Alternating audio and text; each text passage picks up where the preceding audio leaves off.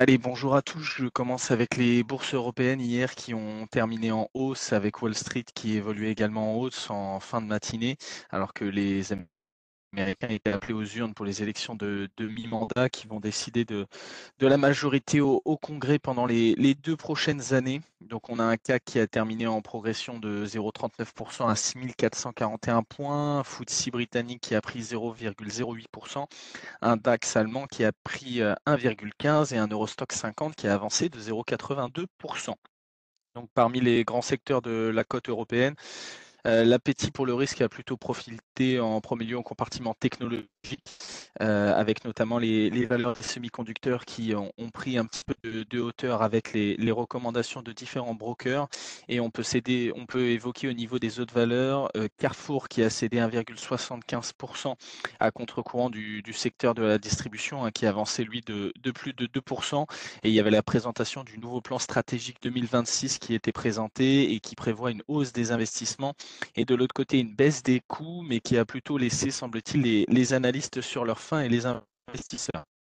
On avait également au niveau de, Renault qui a perdu 3,3% après avoir présenté son, plan stratégique hein, pour doper sa marge opérationnelle d'ici 2025.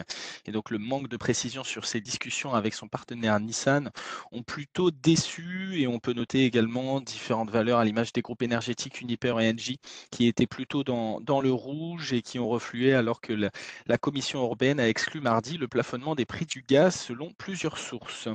Au niveau des États cette fois-ci. Donc là, on était en, hausse également. Donc euh, toujours en attente de, des résultats par rapport aux, élections qui ont débuté. Donc on avait l'indice Dow Jones qui a gagné un peu plus de 1%, un S&P qui a grappillé un peu plus de 0,50 et un Nasdaq qui a pris quasiment également autour de 0,50. Donc au niveau de, ces élections de, de mi-terme, pour le moment, la vague récupère républicaine pardon, semble moins importante que prévu, avec notamment au Sénat, donc sur les 35 sièges euh, renouvelés, les démocrates en ont pour le moment remporté 11 et les républicains 18, soit un total pour le moment de 47 sièges pour chaque parti sur les 100 sièges au total.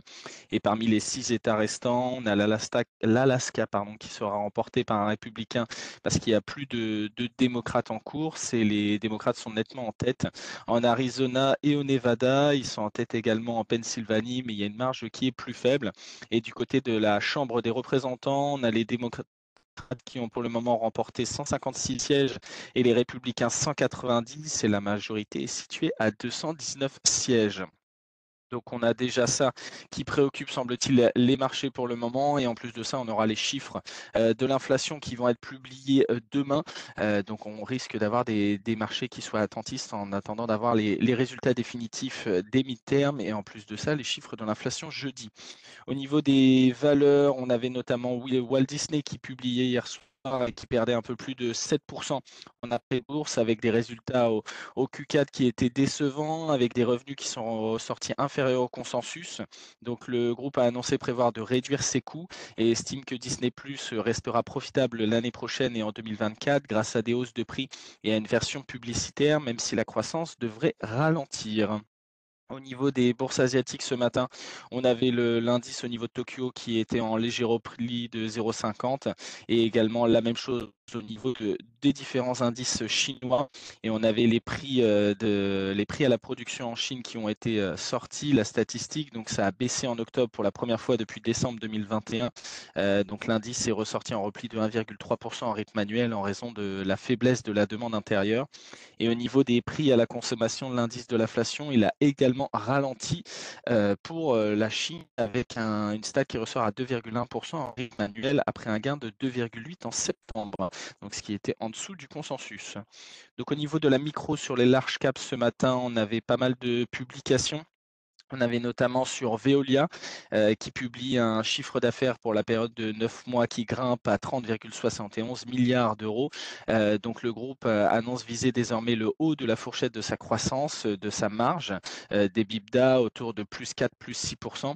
Et donc on a un EBITDA qui ressort à 4,56 milliards, ce qui est largement au-dessus du consensus. On avait également Ahold Deleuze qui publiait ce matin.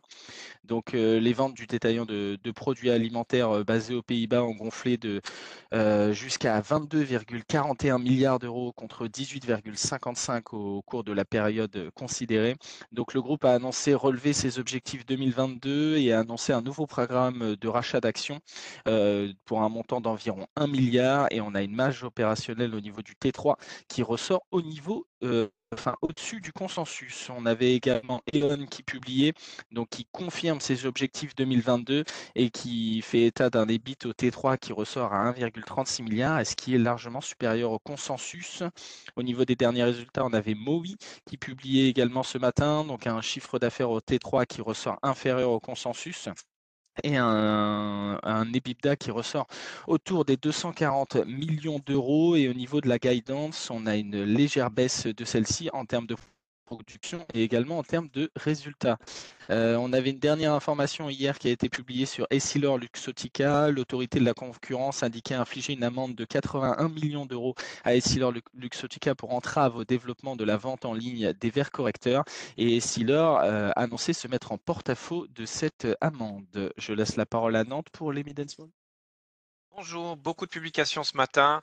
Je commence avec Villemorin qui a enregistré un chiffre d'affaires en croissance de 28,5% publié, de 23% à périmètre et tout change constant. C'est largement au-dessus des attentes.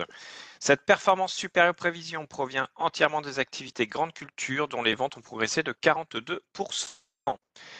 Bonduel enregistre un chiffre d'affaires en baisse de 15%. C'est en dessous des attentes. La déception provient de la zone hors Europe euh, où le CA en baisse organique de 4% en raison de la baisse d'activité de BFA, donc le froid aux États-Unis. Je continue avec Ruby, chiffre d'affaires T3 à 2 milliards 42 millions d'euros, soit une croissance de 70%. Euh, chiffre d'affaires sur les 9 premiers mois de l'année à 5 milliards, soit plus 64%. Euh, à noter que l'OCA n'est pas un indicateur pertinent car il est gonflé depuis le début de l'année par la hausse du prix du pétrole. En volume distribué, euh, le retrait de moins 3%.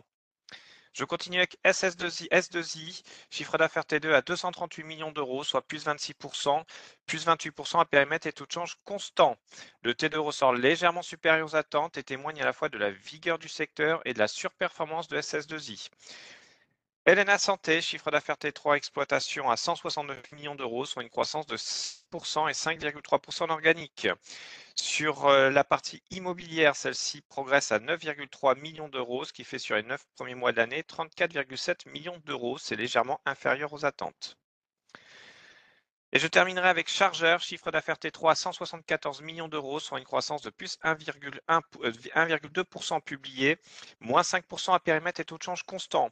Sur les 9 premiers mois de l'année, le chiffre d'affaires s'établit donc à 573 millions d'euros, soit plus 5,2% publié, moins 0,1% à périmètre et tout de change constant.